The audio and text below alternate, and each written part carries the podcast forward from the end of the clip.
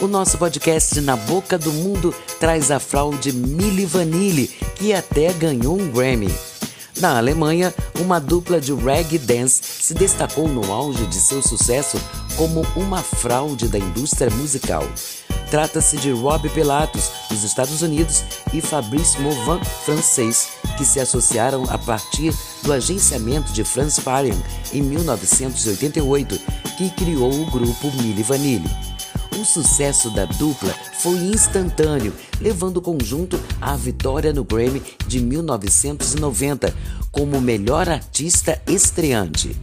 Desde cedo, pairavam suspeitas de que a dupla não cantava as próprias músicas, não só por falhas técnicas no palco, que foram reveladoras, mas ignoradas, mas também por denúncias de artistas como Charles Shaw, que anunciou o Milli Vanilli como fraude, mas logo se calou.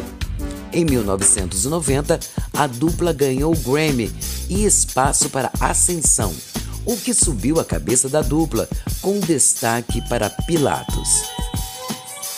O nosso podcast Na Boca do Mundo traz a fraude.